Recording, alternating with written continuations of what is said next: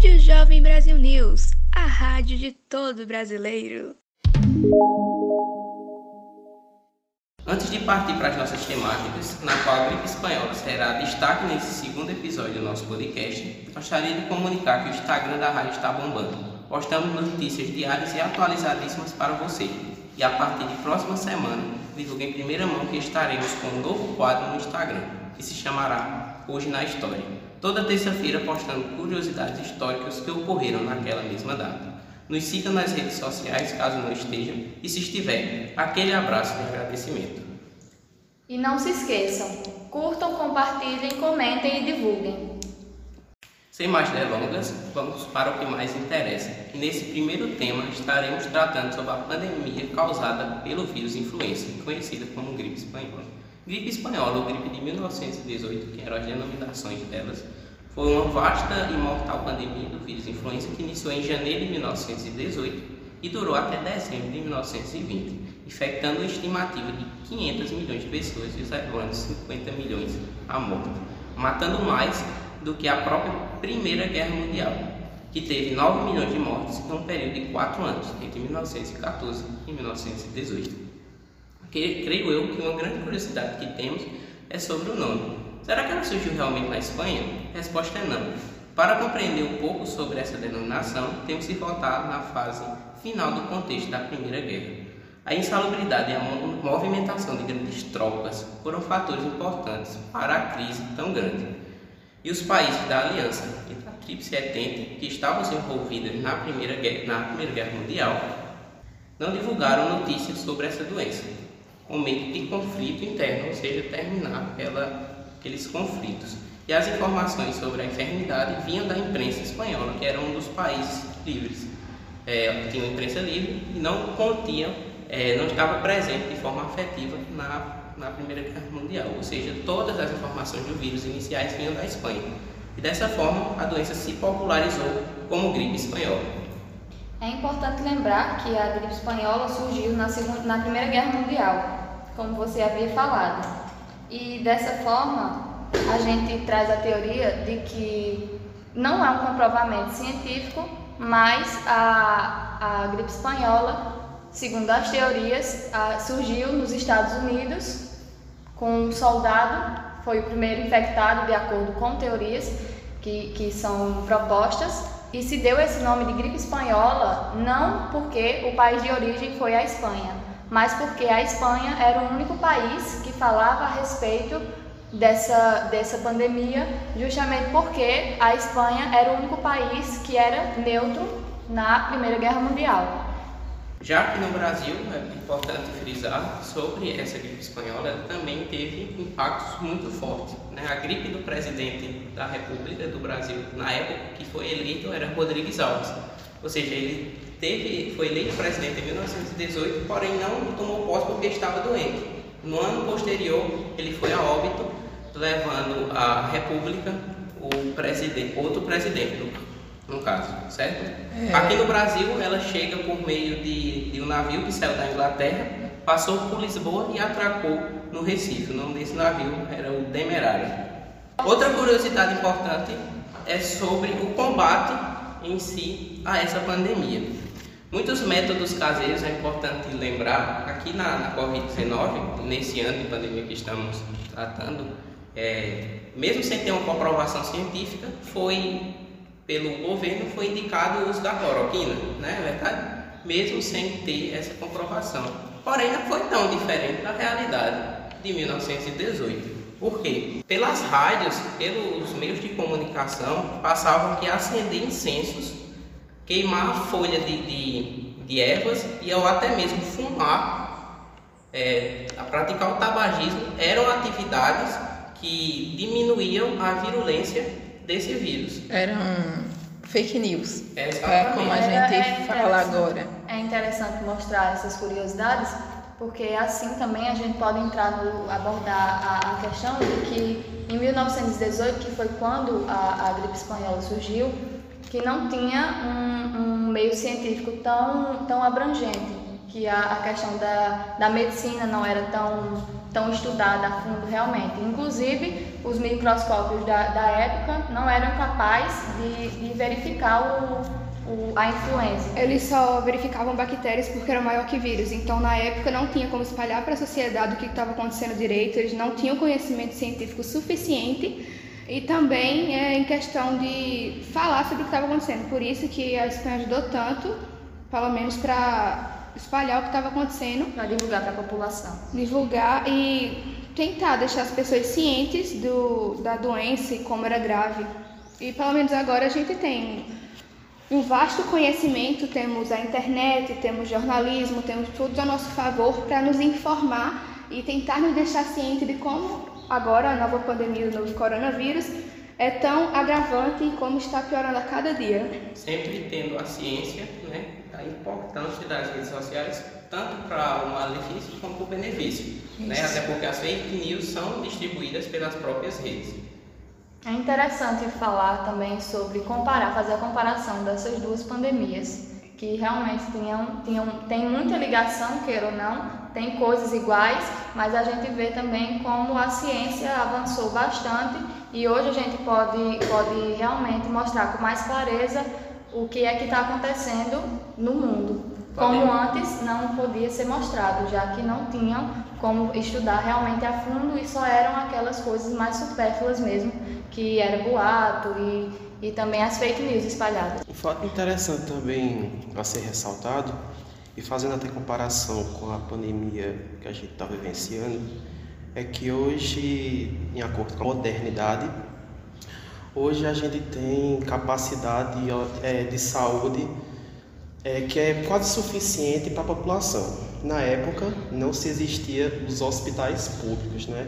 O que se existia, se eu não me engano, era as casas de apoio de saúde, que no caso trouxe uma grande crise pública e tanto na área pública e também na saúde, onde foi decretado falência de vários meios, porque se chegavam muito, muitos corpos nesses lugares que eram reservados à saúde e por ter muitos corpos, muita gente morria por não receber atendimento. E não se tinha o um controle ao certo é, de enterrar essas pessoas, o que acabava que essas pessoas eram é, enterradas em, em valas. Estava morrendo tanta gente que as pessoas estavam em carroças.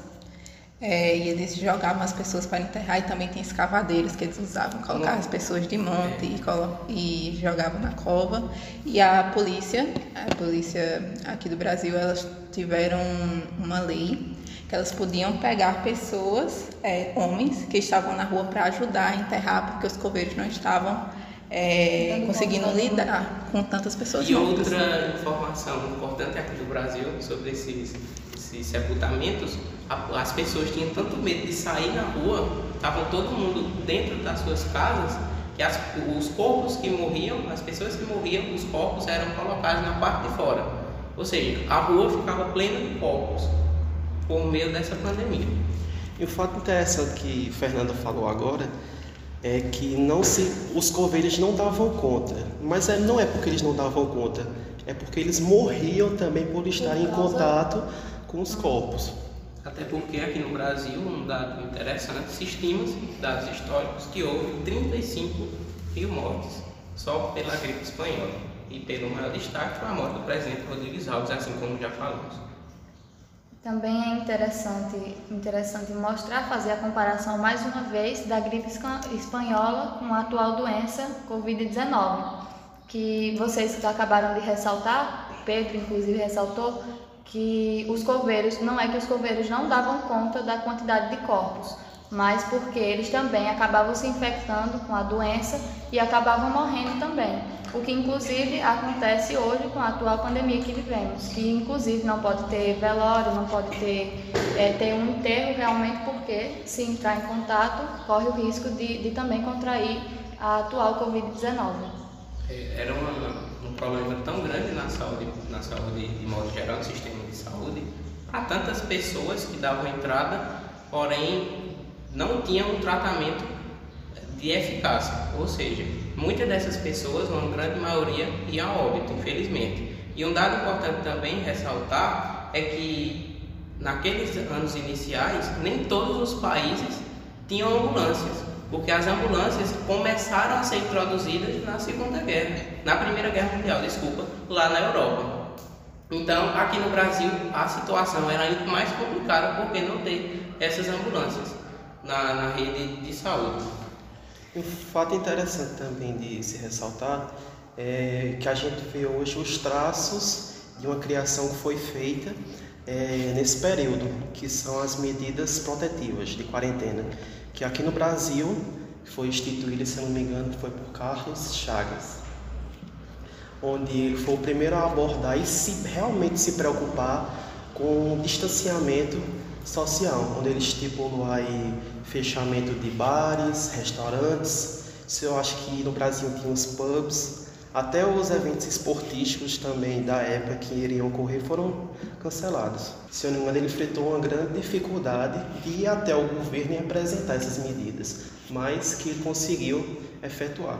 É bom mostrar isso para a gente também conscientizar as pessoas, mostrar que, que essas medidas de prevenção não ocorrem só agora na atual pandemia que vivemos, mas ocorreu também na, na mãe das pandemias, que foi a gripe espanhola. E puxando novamente sobre a morte do Rodrigo Alves, isso já mostra, assim como falamos no nosso último podcast, que assim como a gripe espanhola e a Covid-19, essa doença não vê status, ela não está, tipo, ela não vai só para pessoas pobres, pessoas que não têm dinheiro ou poder, e ela pode atingir e matar qualquer um. Isso é, é sempre válido lembrar que todos têm que se cuidar naquela época e hoje em dia, se tipo estivéssemos nos cuidando, ajudaria muito mais e dificultaria a propagação de ambas pandemias. Para encerrar, é, tendo um último dado interessante, era que a forma tardia que o governo brasileiro de hoje trata a Covid-19 foi a mesma forma tardia que o governo brasileiro tratou a pandemia de 1918. Então, a primeira curiosidade que eu queria dizer era que teve um grupo de enfermeiros que elas ficaram conhecidas, acredito que foi fora do Brasil, que é, elas usaram máscaras e lavavam constantemente as mãos para não ficarem doentes. E também tinha o distanciamento social, que hoje também é mostrado na Covid-19. Só que como elas trabalhavam com os, com os corpos, com as pessoas, elas não podiam ficar longe delas. Então elas pegaram máscaras, elas lavaram constantemente as mãos para não ficar tão doente. Então a gente pode relacionar com a pandemia que estamos vivendo hoje, que são os mesmos métodos: manter a higiene, ficar longe e usar máscaras. E a segunda curiosidade que eu queria trazer de volta à tona era sobre o chá, que era fake news, é, que as pessoas estavam acreditando, porque muitas pessoas chegavam é, doentes muitas vezes morriam nos leitos e as famílias elas não tinham é uma informação sobre o que aconteceu com seus parentes, com seus filhos. E aí começaram a dizer, começaram a ter boatos de que levavam um tipo de chá, nomeado chá da meia-noite, para essas pessoas e elas morriam lá durante a madrugada e liberavam leitos para outras pessoas doentes chegarem e se deitarem o que queremos dizer com, com essa curiosidade do, do chá da meia-noite? Que é importante ressaltar que as fake news sempre existiram, mas que devem ser combatidas, já que causam um grande alarde a toda a população e que realmente prejudica a, a vida social e, e até o, o psicológico mesmo das pessoas. Entrando agora no nosso segundo tema do podcast, vamos falar sobre as vacinações referentes ao Covid-19. Como todos já sabemos, estamos passando por um momento pandêmico desde o início do ano e alguns países até desde o finalzinho de 2019. Um momento verdadeiramente catastrófico causado pelo vírus SARS-CoV-2, que originou a tão falada doença Covid-19. E dando continuidade nesse assunto, vamos falar hoje sobre as vacinações que estão sendo criadas para combater esse vírus. Até o momento, encontram-se no país quatro vacinas em fase de teste: AstraZeneca, da Universidade de Oxford, Janssen, da Johnson Johnson, Coronavac, da Sinovac Instituto Butantan e Pfizer.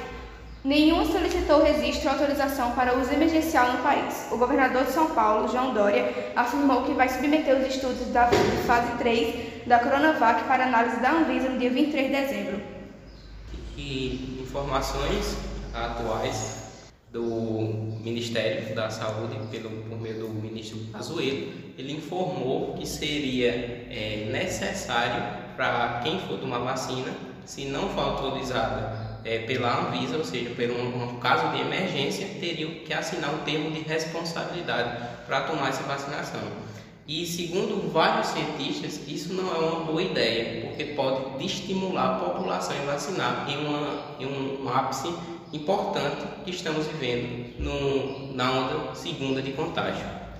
O que asseguraria esse termo de responsabilidade, no caso? De que se a pessoa morresse, não seria culpa do Estado. É exatamente isso. Isso ficaria de Devido à responsabilidade vacina. da pessoa. No caso, a pessoa só tomaria a vacina com, com responsabilidade do Estado se ela realmente já tivesse em último estágio, já tivesse praticamente perto da, da morte. É, isso é uma, uma coisa muito séria, está sendo vinculado principalmente pela figura do presidente que falou em forma pública, né, e deixou um pouco dúvida pairando ao ar no governo Desse jeito, boa parte não vai querer se vacinar.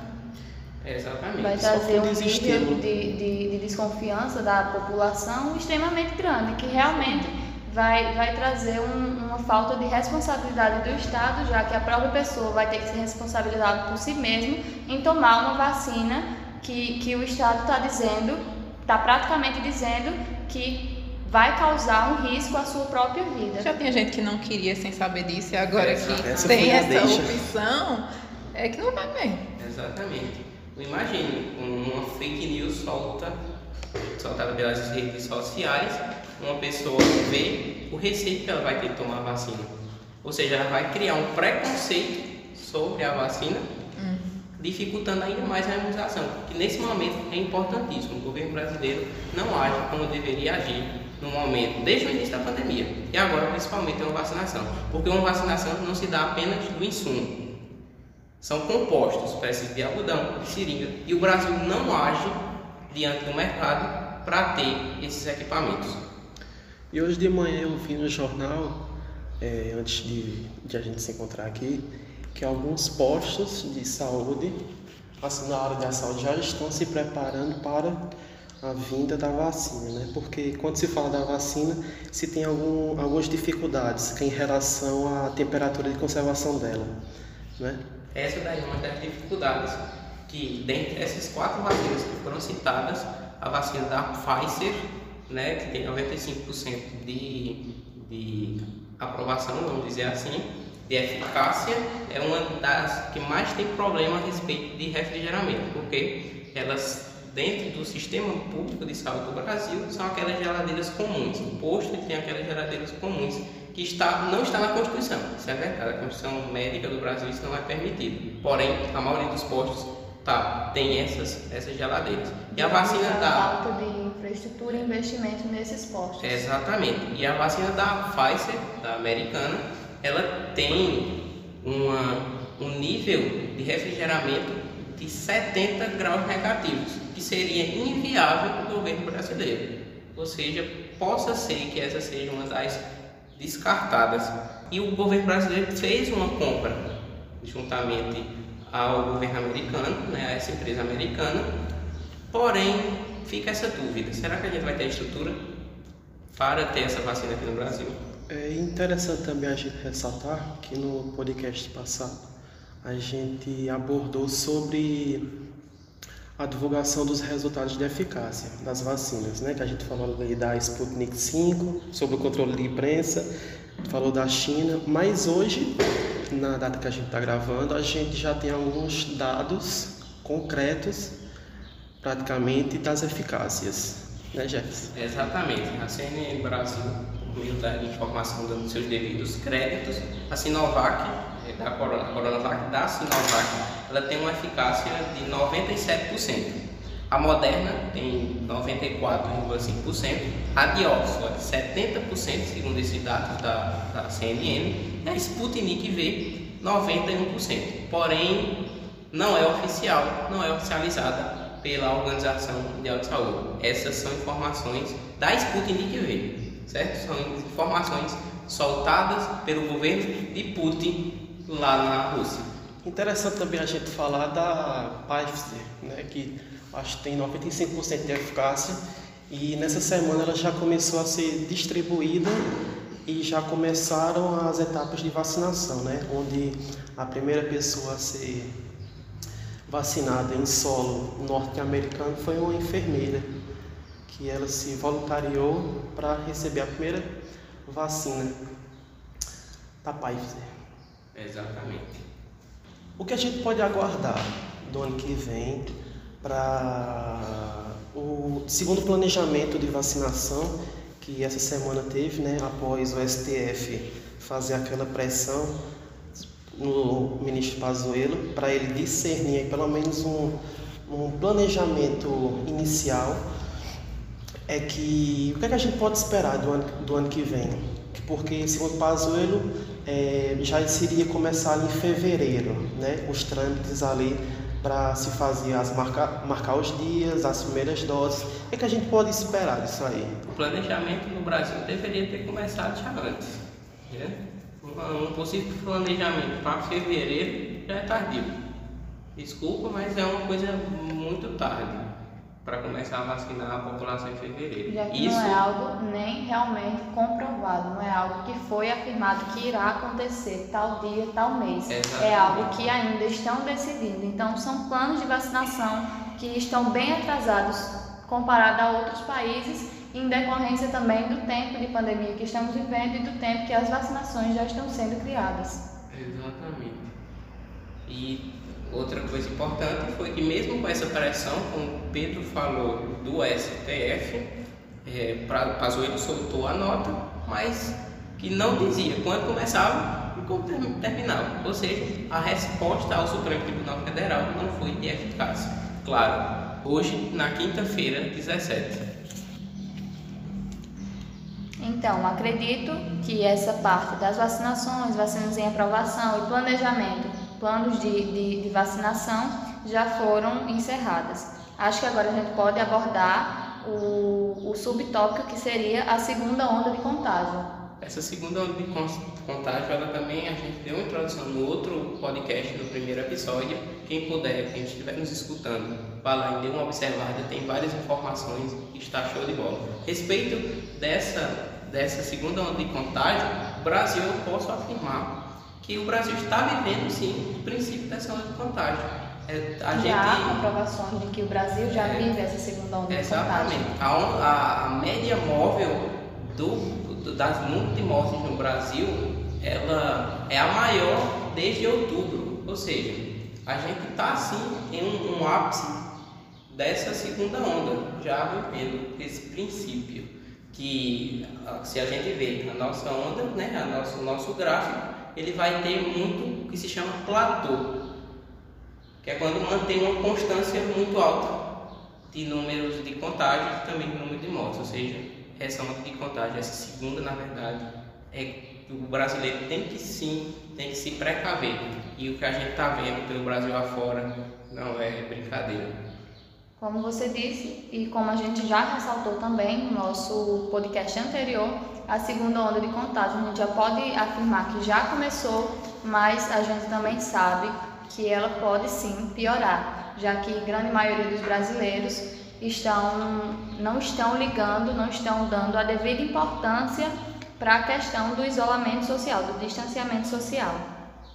E notícias próprias da Rádio JBN lá no Instagram, a gente divulgou hoje pela manhã que dois países é, começaram, na verdade, a restringir é, medidas de proteção, ou seja, aplicar essas medidas de proteção, que são justamente a Alemanha, que sempre teve um bom, um bom é, levantamento sobre os dados, sobre o número, mas perdeu o controle nas últimas semanas, isso está lá no nosso Instagram, arroba JBN.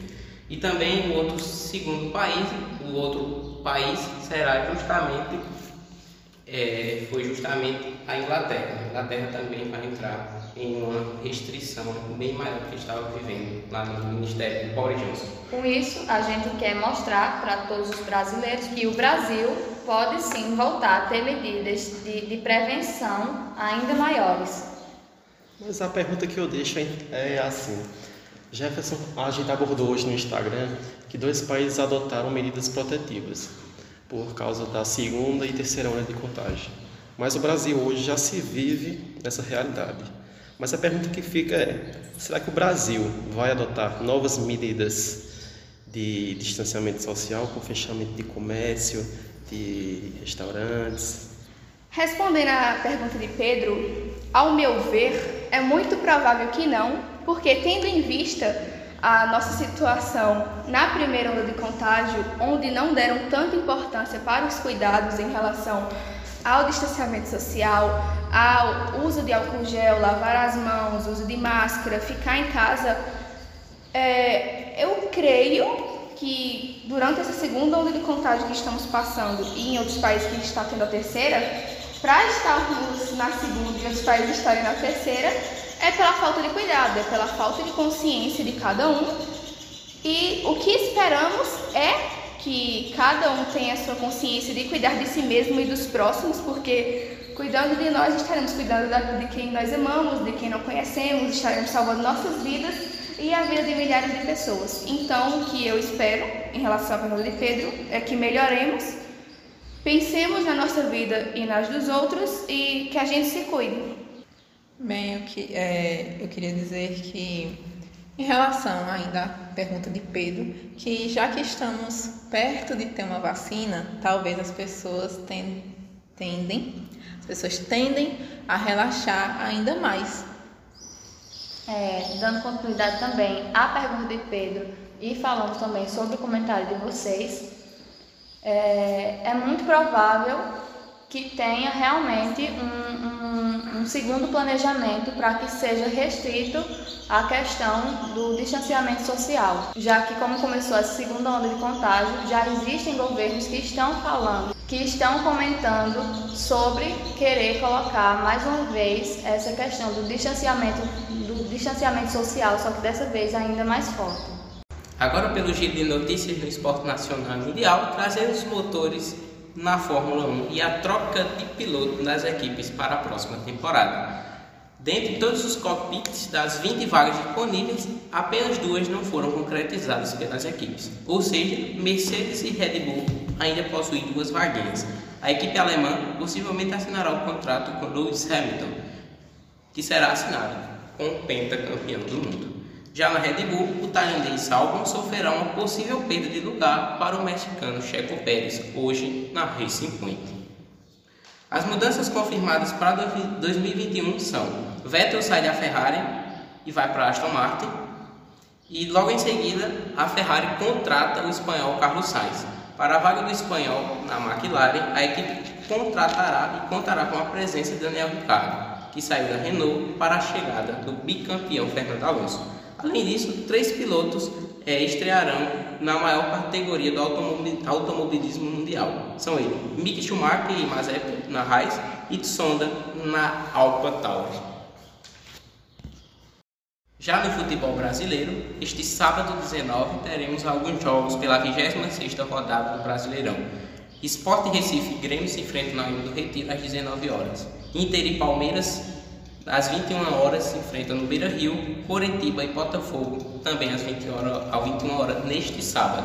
Já no domingo, quatro partidas acontecerão, com destaque para Vasco e Santos e Flamengo e Bahia.